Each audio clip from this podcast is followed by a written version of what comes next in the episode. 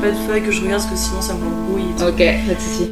and high and low, blue green all G's, any old way at sea.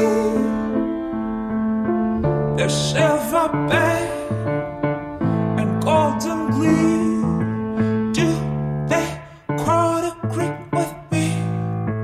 Il y a peu, la voix canine était connue pour être un projet musical étrange, une messe noire aux inspirations diverses, symphoniques, faite de cordes et de musique soul. Un projet musical au texte chanté à plusieurs voix, certains en anglais, d'autres en français, et dont la protagoniste se cachait savamment derrière un masque de plumes, semblant avoir été arrachée une à une de la robe du personnage de Nathalie Portman dans le film Black Swan. Mais si Canine laissait planer le mystère, elle a depuis la sortie de son premier album Dune permis à son public de mettre un visage sur sa musique. Sachez également que Canine n'est pas que Magali Kota au civil, mais c'est également une meute d'une petite douzaine de femmes talentueuses sur scène. Cette interview fut réalisée en octobre, quelques jours après son concert complet à la Cigale, et c'est dans les locaux d'Universal que je la rencontrai afin de mieux la comprendre autant sur un point de vue artistique qu'humain. Ce fut un moment assez intense et c'est pour ça que je remercie Nina Verrier, son attachée de presse, d'avoir pu rendre ce podcast possible. Alors bonne écoute et bonne découverte si c'est le cas.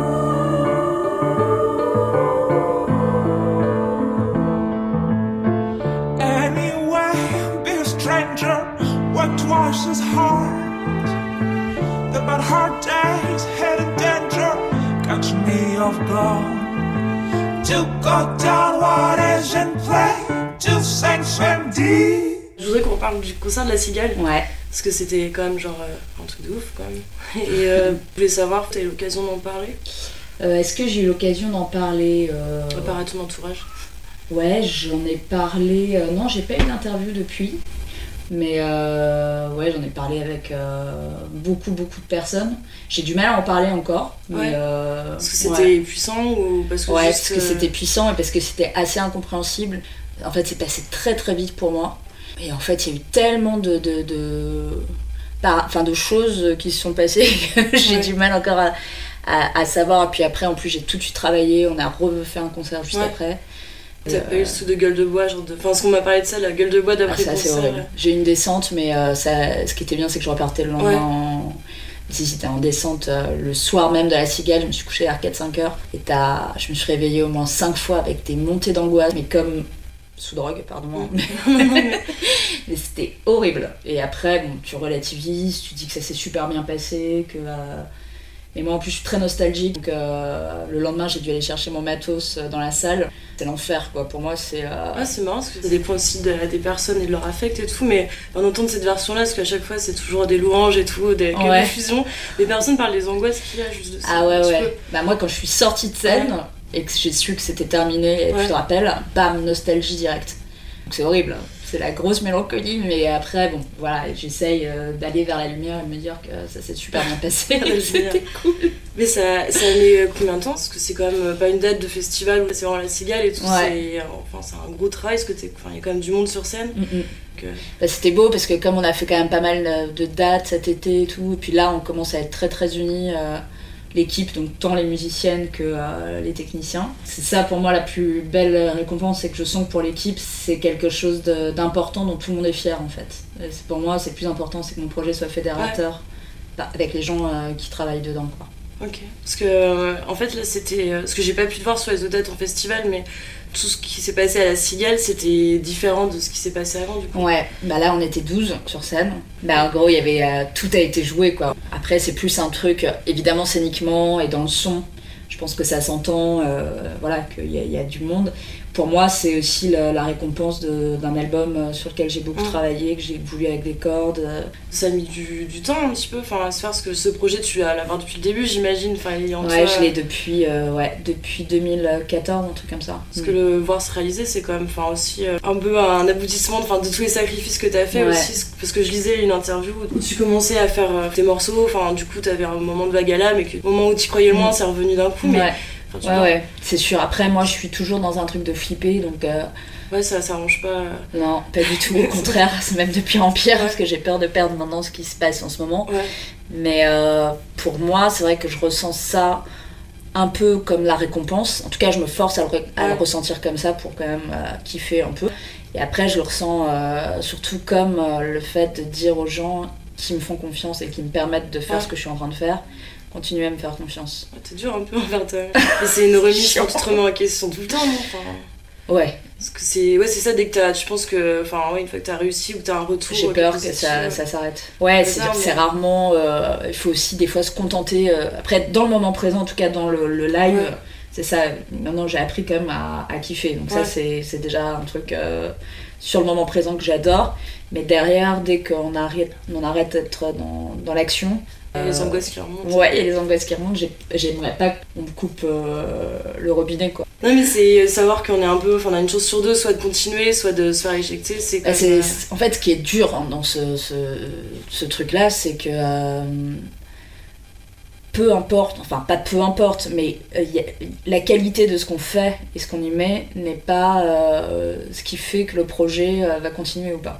Il y a des paramètres qui sont des paramètres euh, qui sont beaucoup moins sexy pour moi, c'est-à-dire euh, notamment les réseaux sociaux, Ouais. etc. Euh, dans lequel évidemment moi je joue le jeu parce que je pense à mon projet, mais ça m'épuise. Et Mm. c'est surtout en plus euh, très angoissant parce que c'est du vent en fait, tout ça. Oui, je je. Tu vois ce que je veux dire? Ce serait que l'art, quelque chose qui soit sur la qualité et le mérite. Il suffirait de travailler 17 heures par jour, ce que je fais déjà à peu près. Et je me dirais que, ben voilà, il n'y a, pas de- y a pas de raison que ça s'arrête. Bon, là, on est dans une. euh, maintenant dans une instantanéité et aussi dans un truc où durer, c'est très compliqué. J'avais lu un article justement où- qui expliquait que par exemple Bachung, euh, s'il commençait sa carrière en 2018, Mm. il aurait, il serait pas Bachung. Parce qu'il a eu besoin de, de développer euh, son truc, ça a dû mettre du temps. Et c'est c'est ça qui est difficile, c'est que euh, Mais c'est ce à quoi, sans- c'est ce à quoi t'aspires aussi. Enfin, même si Ouais, ouais, c'est quand même une, une carrière qui est sur la durée et tout, avec. euh, bah, ce que j'aspire, c'est que, euh, ouais, ouais, c'est c'est que je puisse continuer à faire ce que j'aime en fait. Et pour ça, il faut, euh, faut des gens autour. Quoi. Mais tu, tu travaillais déjà autant quand t'as commencé ta carrière en 2014 ou c'est vraiment une, une façon de, de voir les choses et de faire les choses que tu t'es imposé? Enfin, vraiment, ce que 17 heures par jour, c'est quand même énorme. Et tu le faisais déjà à l'époque ou Ouais, bah, je le fais depuis que je suis Ouais. depuis toujours. hein. Tu pas, t'étais pas un peu en train de travailler un petit peu ton projet, d'un seul coup tu t'es dit, oh, pour que ça marche, Ah, faut que non, je non. retravaille au moins 10 heures de plus. Non, non, mais après, en plus, je m'en plains pas. hein. C'est aussi parce que je, je suis hyper active. C'est pas, euh, c'est- c'est pas une violence que je me fais. Ouais. Si je le fais pas, je m'ennuie. Mais par contre, ça fait pas longtemps que j'arrive à travailler avec des gens. Je trouve ça trop bien. Et notamment pas que des artistes, mais aussi des gens qui travaillent autour du projet. Comme dans le label, comme Nina par exemple. Pas donc. Ouais, bah là, je suis vraiment tombée sur une équipe euh, de, de barge, quoi. Mais t'as mis euh, du, du temps à trouver les gens avec qui t'as les, les musiciens, les, les, enfin, les techos et tout. Euh, ouais, bah non, ça, les musiciens, une fois qu'en fait j'ai eu les partenaires euh, hum, de développement, Mm. bah, bah, pouvoir dire les partenaires Ouais. financiers, euh, après euh, j'avais pas de soucis. Par contre, j'ai toujours eu du mal à démarcher sans pouvoir euh, offrir Ouais. quelque chose euh, aux musiciens, quoi. Mm. Donc c'est pour ça qu'avant j'ai eu que des trucs solo où j'étais toute seule, mais j'avais du mal aussi à aller voir les pros. Euh, là maintenant ça va mieux, quoi. Et enfin, c'est vrai que c'est quand même un luxe, enfin, c'est trop bien de dire ouais, j'ai Ouais. enfin l'argent me fait confiance en mon projet et je peux enfin rémunérer des gens et des gens qui sont doués aussi, parce que c'est quand même. euh, Ouais, complètement. Après, quand on tourne, on n'est pas 12, mais euh, toutes les filles, euh, c'est des personnes que j'adore et qui font partie du, du projet, quoi. Mais ça, tu l'avais en tête, vraiment, tu l'as dit directement que tu voulais que Canine ça devienne ce que c'est devenu maintenant, ou c'est quelque chose que t'as gardé en toi et que t'as laissé se développer ou pour un peu surprendre tout le monde en quelque sorte? Non, moi je l'ai laissé se développer dans le sens où, même de moi-même, euh, j'essaie d'être un peu le plus possible au moment présent, donc j'essaye de pas trop euh, projeter, Ok, parce que déjà ça m'angoisse. La meuf très angoissée. ça fait du bien de voir quelqu'un aussi qui montre, enfin, ce Ouais. tu vois, les gens ils sont toujours en train de faire du paraître, comme quoi ils maîtrisent toujours la Ouais. situation. Alors moi pas du tout. Non, mais c'est. Il y a des choses que je maîtrise, mais ça non. Mais euh, donc, euh, comme j'essaye de pas trop projeter, je fais vraiment les choses. rien n'est vraiment calculé. Et elles se font petit à petit. Et euh, c'est comme ça que ça me semble le plus euh, logique. Donc, euh, quand j'ai commencé Canine, je me suis jamais dit on fera un concert à la Cigale, on sera 12 sur 7. C'est sûr que non. Par contre, il y a un an, quand j'ai fait la première date à Paris, mon tourneur un peu fou a dit. C'était au Tate. Ouais. Ah. C'était la deuxième date, t'as raison. Ouais. La première, c'était en 2016. Là, c'était la première pour en gros, une fois que j'avais un label et que Ouais. l'album était enregistré. Et il m'a dit c'est quoi ton rêve? Moi, tu me dis mon rêve, je le, je le donne. Voilà. Mm. Bah, c'est ouais. d'avoir les moyens de ses ambitions. Enfin, C'est vrai, mais les gens avec qui je travaille sont tous un peu. euh. Ouais, donc ça c'est très bien, qu'on s'entend bien. Ouais. Et euh, voilà, l'in- l'intérêt en fait avec ce projet qui est pas. euh, qui a pas des codes mainstream, en tout cas, c'est- aussi que les gens euh, s'épanouissent dedans et donc on arrive à avoir des visions pour, pour aller plus loin quoi.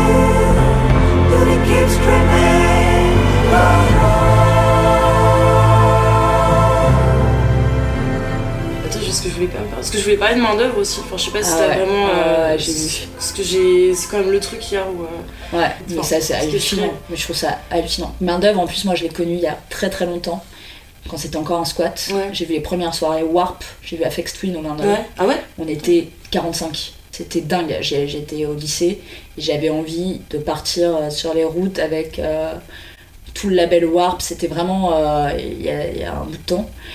C'était il y a 20 ans, à peu près. Ouais, c'est ça, à peu près. Et c'est vraiment un lieu qui était euh, à l'époque, euh, avant même que ça soit un peu plus formel, quand c'était un squat, des soirées de, de complètement dingues. En gros, qui ressemblaient à Berlin, quoi, avec euh, des trucs complètement expérimentaux. C'était, tout était gratuit. C'était. euh, bon, évidemment, les normes de sécurité, ça devait être une catastrophe, mais il y avait très peu de monde à l'époque. On était 100 un max.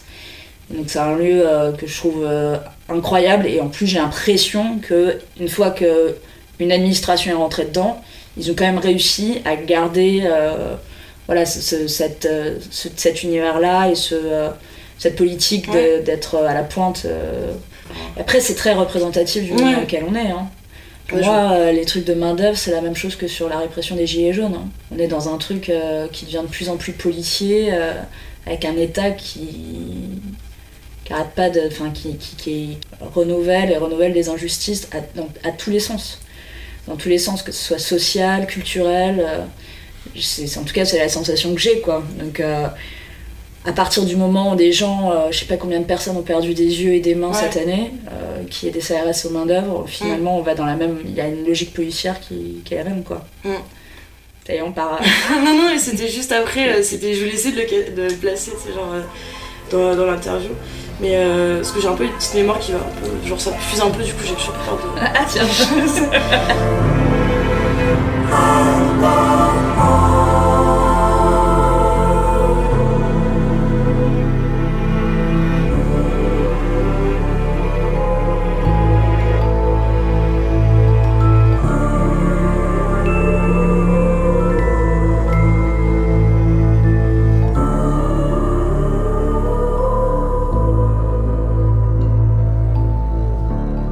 revenir à ton live. Ouais. Parce qu'il y avait euh, Léo, enfin Léo Ouais. Pernet, il y a Ouais. Tilly Boy Blue aussi. Wench. Ouais. Wench. À un moment, Tilly Boy Blue, déjà, elle a parlé de sororité. Et enfin, le mot, c'est un mot qui commence à revenir de plus en plus. Mm. Et je trouve ça important aussi. Complètement. Et je pense c'est cool que des artistes comme toi commencent à le mettre un peu en œuvre malgré tout. Mm, mm. Enfin, là où je veux en venir, c'est que ouais, c'est cool de qu'il y ait une sororité, mais c'est pas non plus obligatoire d'exclure aussi. Ah non, pas du tout. Complètement. Moi, je pense que de toute façon, les choses se feront euh, qu'en étant euh, inclusif.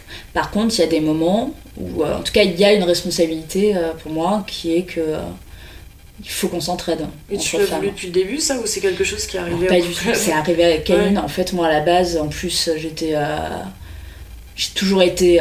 Enfin, ça m'a toujours été insupporté d'être considérée comme une meuf par les garçons. Mm. Donc, euh, j'avais un comportement qui était très masculin. Mm. Et donc, euh, pour me défendre, je m'en suis rendu compte petit à petit. J'étais plutôt dans un truc à traîner qu'avec des garçons et euh, à parler comme des garçons et voilà. Et petit à petit, quand j'ai fait canine, donc pareil, j'étais, euh, j'ai j'ai évidemment mes, mes, mes copines, Mais euh, voilà, j'avais pas envie, euh, même féministe et tout, ce Mm. mot me faisait peur. J'avais l'impression, Je comprends. tu vois, c'était un peu. euh, par exemple, bon, toujours la parité et tout, je suis complètement. Je suis pas pour, parce que j'ai l'impression de faire la manche, mais Mm. donc euh, j'étais dans un truc un peu de fierté et tout. Et en fait, petit à petit, c'est venu, c'est Canine qui m'a appris à être féministe et à penser les choses différemment parce que c'est vraiment le moment où j'ai décidé d'être entourée de musiciennes. Ouais. Et à la base, c'était purement artistique, c'était pas du tout politique. Mm. C'était que j'avais envie qu'il y ait des chanteuses, puisque j'avais fait les chœurs, mais euh, en fait, c'était un peu politique quand même. J'avais pas envie de sur scène tout d'un coup qu'il y ait encore des chanteuses et les hommes Mm.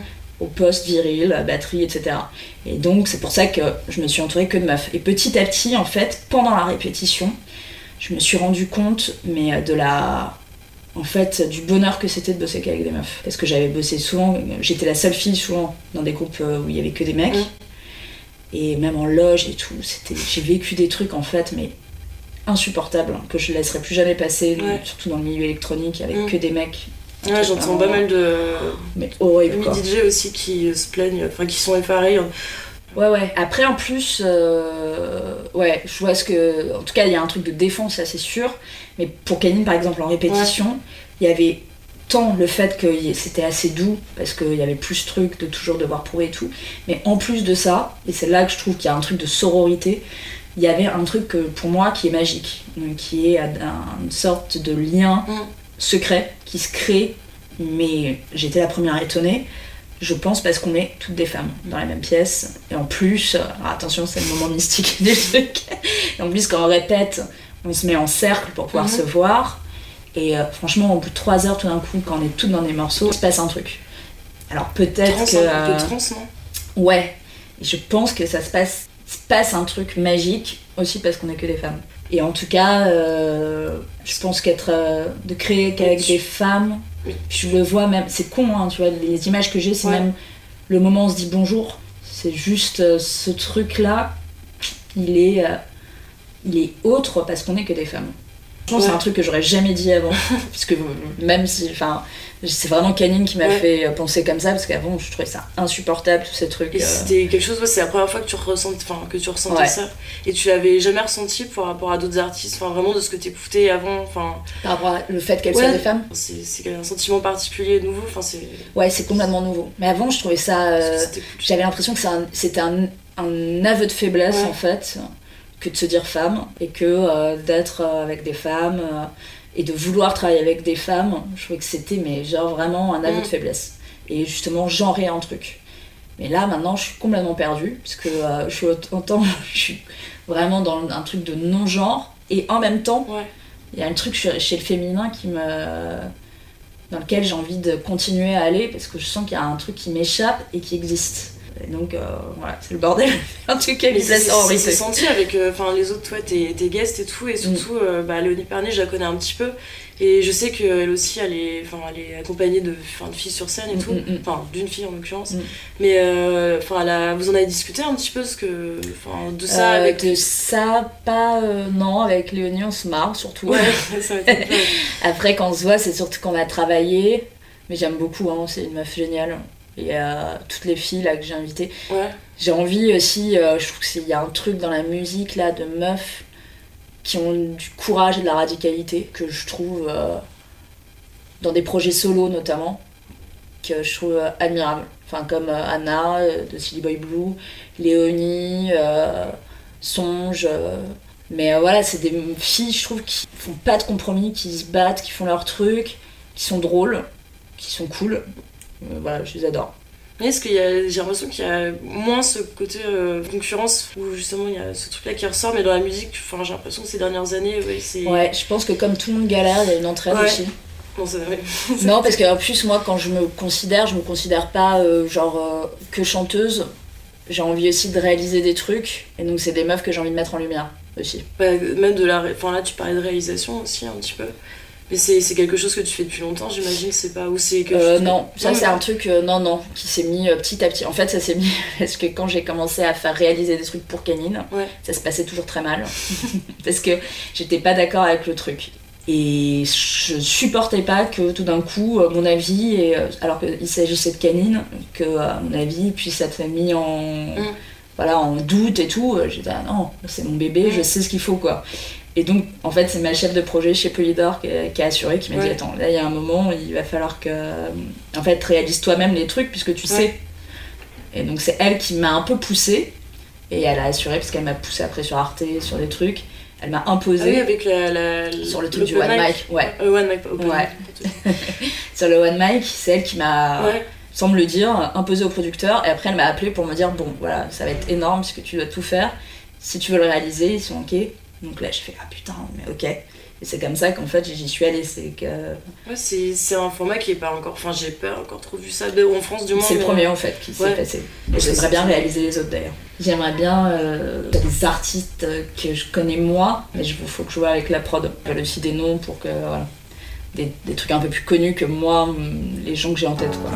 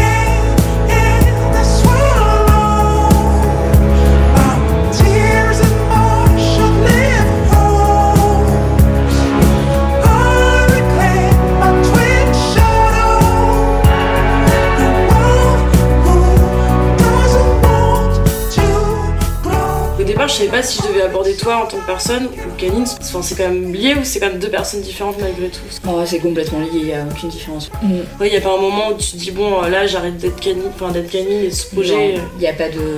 C'est ça qui, est- qui, est- qui rend les ch- Ouais. choses vulnérables en fait, qui fait qu'on est vulnérable, c'est qu'il n'y a pas de, de cloison Ouais. entre la vie privée et la vie euh, de ce qu'on fait dans la musique. Moi, Canine, c'est ma vie. euh, Ça t'aide un petit peu, enfin, ça t'a aidé à trouver qui t'étais aussi en tant que personne, j'imagine. Je vais pas Ouais. tomber dans les gros trucs Non, philosophiques. non, mais mais- t'as raison. Non, non, mais ça m'a. euh, en tout cas, ça m'a aidé à m'ouvrir aux autres, sur, sur tout ça. Mm. Ça met du temps, non Euh, ouais, on m'a aidé. hein. Euh, J'avais un manager à l'époque. Et donc, bah, il a bien parlé pour moi et ça m'a permis voilà, de pouvoir euh, parler aux autres parce que j'étais très sauvage et donc Ouais. j'arrivais pas trop à m'exprimer.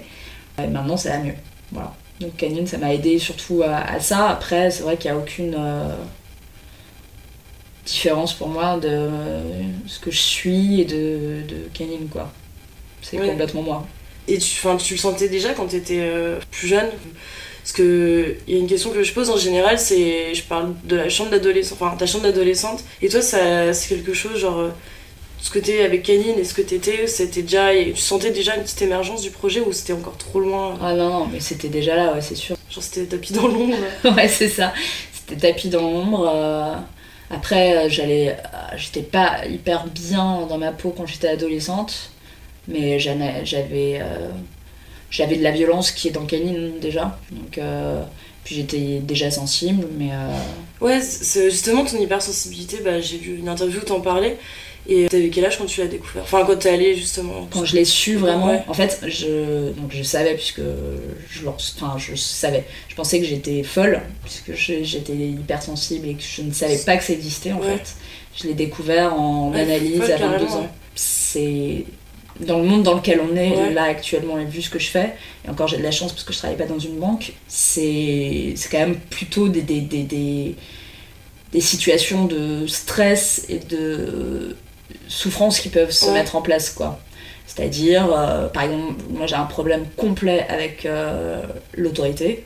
Donc euh, c'est pour ça par exemple que c'est moi qui réalise aussi mes trucs, Ouais. c'est que je ne supportais pas, on me dit des trucs, ça me, rend, ça me fait péter un câble. Donc quand je pète un câble, c'est pas genre la bravoure, j'ai pété un câble, je déteste l'autorité. Après c'est insupportable à vivre. hein. Parce qu'on pète tout autour et euh, donc c'est c'est difficile. Tu te dis que t'étais un peu sauvage, c'est peut-être pour ça Ah, que mais ça joue sur tes rapports. Enfin, pas que sentimentaux, mais dans ton rapport juste aux gens en général. Complètement. Ouais. Moi, c'était euh, c'était vraiment un truc de, de ne pas aller vers l'autre parce que je pouvais exploser, quoi. C'est quand même une vision des choses, j'imagine, qui doit être. Plus ouais tellement intense d'aborder euh, ce que Mm. tu dois j'imagine que tu dois ressasser aussi des choses tout le temps Ouais, après il faut se dire que euh, moi j'ai de la chance dans le sens où je suis pas dépressive et que euh, ce que je ressens très fortement, je le ressens Ouais. tant dans la joie que dans la douleur. Je ressens pas que de la douleur. mais c'est une forme de c'est quand même euh, une approche des choses que t'as que les autres enfin que les autres ont pas et du coup c'est quand Mm. même quelque chose qui se ressent euh, enfin tu fais aussi de la musique pour ça j'imagine parce que t'as besoin de Ouais, ben je j'ai la chance justement d'avoir eu un parce qu'en fait j'ai la chance quand même d'avoir une ma- maman qui s'en est rendue. ah, elle a réussi à comprendre euh, Ouais, elle l'a vu depuis que je suis toute petite en Ouais. fait. Donc elle m'a mis beaucoup dans des trucs artistiques. Euh, le conservatoire, les... bon, le conservatoire ça a été compliqué. Elle m'a fait faire beaucoup de danse, piano, etc. Après j'ai fait du théâtre euh, en étant enfant. Et, euh, et en fait, elle a senti même le week-end, elle m'amenait aux ateliers des musées. ouais Tous les week-ends, je faisais les ateliers et tout. Euh, Ma chambre, c'était un truc, euh, j'avais déjà un atelier. Et donc, c'était. Elle a assuré. Elle a senti que c'était euh, une façon pour moi de survivre Mm. et de pouvoir. Voilà. Mais je sais qu'il y a plein de gens qui euh. Enfin, qui ne pensent même pas qu'ils sont capables d'être dans Ouais, quelque chose d'artistique. Et pour qui c'est. Je pense être comme ça et travailler dans un bureau. Enfin, j'arrive pas à l'imaginer, non. Et justement, tu, je voyais un peu tes influences aussi, et c'est quelque chose que tu as retrouvé chez euh, soit des écrivains ou des, ou des écrivaines ou des réalisateurs et tout. Enfin, justement, ce. Mais les, c'est chez les écrivains, par exemple, je pense à Bukowski. Pendant longtemps, euh, je- pour moi, c'est quelqu'un euh, dans lequel j'arrive. Enfin, qui est très solaire, qui est complètement dans l'autodestruction, Mm. mais qui est extrêmement solaire, qui a beaucoup d'humour et qui est ultra hypersensible. Et en même temps, il est euh, dans ce qu'il est. Et pour moi, c'est un auteur qui me, qui t'a fait du qui bien me bouleverse. Ah ouais, complètement. C'était Lui- meilleur que n'importe quel psychothérapeute ou c'est différent Non, c'est pas euh, meilleur. C'est, euh, ça fait du bien, quoi. Ouais. Psychothérapeute, c'est nécessaire. Moi-même, je ferai plus jamais le compromis d'effacer un peu, de ne pas parler de choses qui me touchent, comme canine ou ce genre Mm. de choses, pour ne pas euh, que ce soit trop présent. Parce que c'est là, c'est comme ça. Et tu, euh, tu te sens un peu plus apaisé ou pas maintenant enfin, Entre euh, ces débuts de cette psychothérapie, sur ton projet et tout, enfin, tu, Ouais, t'as- quand tu même commences à aller, un- enfin, pas aller un peu mieux, mais c'est vrai que. Mais euh, non, non, c'est comme euh, dix fois mieux. Dix fois mieux. Parce que je sais. en fait, je sais ce que je ne veux pas Ouais. et voilà. Donc c'est déjà c'est une façon de se protéger. Voilà. Et puis j'arrive à être avec les autres, c'est quand même euh, Ouais, le but de la vie, quoi. Enfin, après, la musique, ça t'a appris beaucoup de choses. Enfin, pas la musique, mais vraiment ce milieu, parce qu'il est quand même. euh, Enfin, c'est euh, c'est Mhm. intense. Mm, mm. Ou justement, je reviens là-dessus, où quand tu pensais que t'allais arrêter, enfin, vraiment, ça a dû s'effondrer un peu en toi, j'imagine. Ouais, c'est terrible, hein. mais euh, c'est, j'ai toujours ce spectre et tout, c'est pour Ouais. ça que j'ai toujours un peu dans le. J'ai toujours peur que ça s'arrête, parce que c'est, la, la difficulté, c'est d'être dans un. C'est d'être minoritaire en fait. Et je pense qu'il y a un truc, euh, peut-être que je me plante, hein, peut-être que même les gens qui passent sur énergie euh, sont aussi dans l'angoisse que ça s'arrête, mais euh, je pense que c'est de se rendre compte que le monde n'est pas fait pour soi. Donc euh, chaque chose qu'on va devoir faire sera toujours un truc de s'imposer en fait. Et c'est aussi garder toujours cette énergie qui est d'imposer ce qu'on est, euh, de s'imposer, de péter des portes. Et des fois on est fatigué quoi. Mm. Et, et par contre il faut jamais être fatigué. Il faut continuer à péter des portes. Donc euh, c'est euh, c'est un combat et, euh, et en fait ce qui me ferait peur même c'est même pas que par rapport à Canine, c'est si le monde n'ouvrait pas des portes à mon projet, je j'aurais la sensation que j'ai rien à y foutre. Mais euh, ouais, c'est vrai que ça. Mais après, C'est un peu vertigineux, quoi. Ouais. Pour ça que je voulais aussi t'interviewer, parce que pour l'instant, enfin, personnellement, ça me fait du bien parler à quelqu'un. bah, super. Parce que c'est un, c'est un- Enfin, j'ai besoin aussi de me trouver des modèles, tu vois, de personnes Mhm. genre qui ont des doutes et qui ont des angoisses et qui pourtant euh, arrivent malgré ça. Enfin, ce que je veux, c'est redonner une parole aux artistes, qui est vraiment pas que. euh, Ah ouais, mais c'était très juste. parce que. je- Ouais. Et toi, ça, enfin, ça se passe bien les tournées aussi, parce que je sais que c'est quand même. euh, Ouais, ouais, ça se passe super. Je Ouais. suis. euh, Tu, ouais. tu te fais pas de soucis là-dessus, genre t'as déjà assez de choses sur lesquelles t'angoisser au quotidien. Non, ouais, non, quand je suis euh, sur scène et tout, c'est super. Ouais, après, c'est euh, quand on est en tour, on est un peu moins nombreuses, mais euh, après, avec les techniciens, on est forcément une équipe de 10-11. Je suis très chiante dans le sens où j'aime bien que tout soit parfait, Ouais, parce que je sais qu'en plus, les musiciennes, elles sont parfaites aussi, Ouais. c'est-à-dire qu'elles ont travaillé et c'est impeccable. Donc sur la technique et tout, je peux être un peu relou, mais on se marre vraiment. Mm. C'est tellement familial. euh, c'est un cocon quoi. Puis j'adore qu'on défende le truc. J'aime. euh, on s'habille tous pareil, quand on y va, j'aime qu'on soit en, en force quoi. Ouais, ça c'est cool.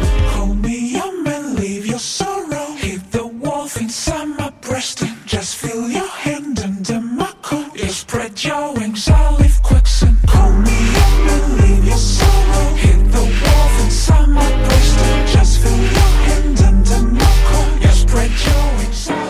t'as t'as le temps un peu de voyager ou pas, là, toi, ces derniers temps? Enfin, en dehors des tournées, enfin, parce que j'imagine que Ouais, t'as- si, si, je, je claque euh, tout mon pognon en Ouais. voyage. Donc, je Non, n'en ai mais pas beaucoup, mais euh, ouais, je voyage, euh, j'essaie de faire au moins deux voyages par an. Parce que la SSM a tombé bon quand même. Et la elle fait du. C'est ça qui fait. Ouais, Tout d'un coup, t'as du, du blé et tu prends un billet, quoi. ouais, quand j'ai commencé à comprendre un peu. Ah ouais, la c'est la vie. Vive la SACEM, putain. Ouais, Bah, c'est le seul truc, en fait, en gros, qui, nous- qui fait qu'on gagne de l'argent. C'est pas facile, non. Après, j'ai donné, je donne des cours de chant pour. euh, Moi, ça me dérange pas du tout de le dire. En plus, j'aimerais. euh, Pour moi, c'est important la pédagogie aussi. ouais. C'est-à-dire de pas juste être dans un truc euh, de- où tu donnes comme ça un peu de ta personne à- au ciel, mais d'être aussi dans un rapport avec. J'ai beaucoup donné des cours en sciences Ouais. sociaux. Donc je, je trouve ça important d'être dans la transmission Ouais. directe avec quelqu'un. Je continue, mais tu vas repartir sur un autre projet ou pas du coup? Parce que là, t'as quand même mis du temps. Ça fait quoi Ça fait un an et demi qu'il est là cet album Ah non, même pas. Enfin, qu'il est sorti. Février. Février, Ouais. j'ai l'impression. Non, parce qu'il y a eu le ouais, EP avant. ouais. Tu dois avoir des billets de, de chansons et tout. Ouais, bah là je suis dans la phase composition et euh, c'est vertigineux parce que euh, Et ça veut dire repartir sur des choses différentes en toi aussi. j'essaie de pas repartir. euh, en fait, j'essaie de pas réfléchir parce que déjà c'est assez paralysant. Je suis en train de réfléchir vachement aux arrangements alors qu'il n'y a pas encore les compos. Faut que j'arrive à être que dans la compo et euh, voilà, il y a déjà des morceaux euh, qui existent. Je pense que ça mettra quand même beaucoup moins de temps que les 4 ans du premier album parce qu'il y a quand même un, un vocabulaire maintenant qui, euh, qui est là. Mais ouais, j'ai envie de recomposer. ouais, peut-être même me mettre au piano sur scène, pourquoi pas. Mm. Mais en tout cas, pour composer, c'est quand même. c'est un instrument que je trouve très inspirant. Là, je suis avec mon ordi et un VSTI sur un clavier maître. C'est quand même pas du tout la même chose. Mm. Un vrai beau piano droit, euh, c'est inspirant. C'est important d'être aussi dans des beaux instruments, je trouve, pour, euh, pour être inspiré. Très bien. Vous avez fini Ouais. Ok, d'accord. Mais c'est ce que je fais